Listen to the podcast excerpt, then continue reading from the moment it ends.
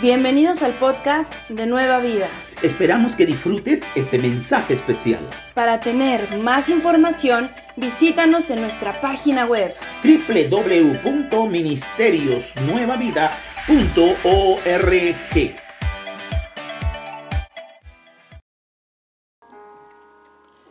Salmo capítulo 33, versículo 16 al 17.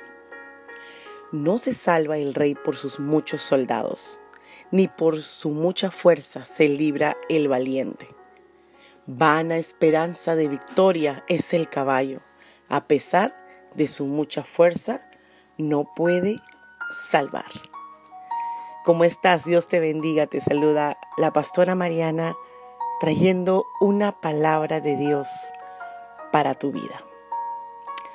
¿Has experimentado esos momentos que así como inflas un globo o un balón y lo inflas y lo inflas y se comienza a llenar y a crecer y a crecer, luego se te sueltan de las manos, el balón comienza a salir disparado, vuela por el aire y se desinfla inmediatamente cayendo al suelo. Muchas veces el ánimo y el desánimo es así. Crecemos, crecemos, nos inflamos como el globo, pero en cualquier momento se desinfla este balón, este globo. ¿Qué, ¿Por qué viene este desánimo? ¿De dónde viene?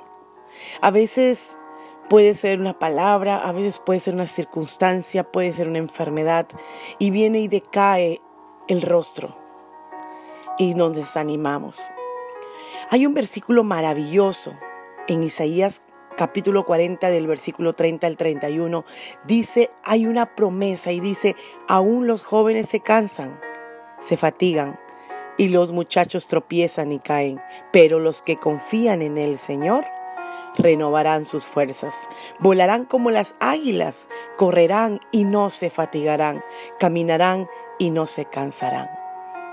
El desánimo es algo que puede venir en cualquier momento, pero Dios nos da una salida, siempre una esperanza, siempre está la luz al final, siempre, aunque veamos enfrente de nosotros lo que nos está desanimando. La palabra dice confiar. Y recuerda que las fuerzas de Dios son mayores que la fuerza de nosotros mismos.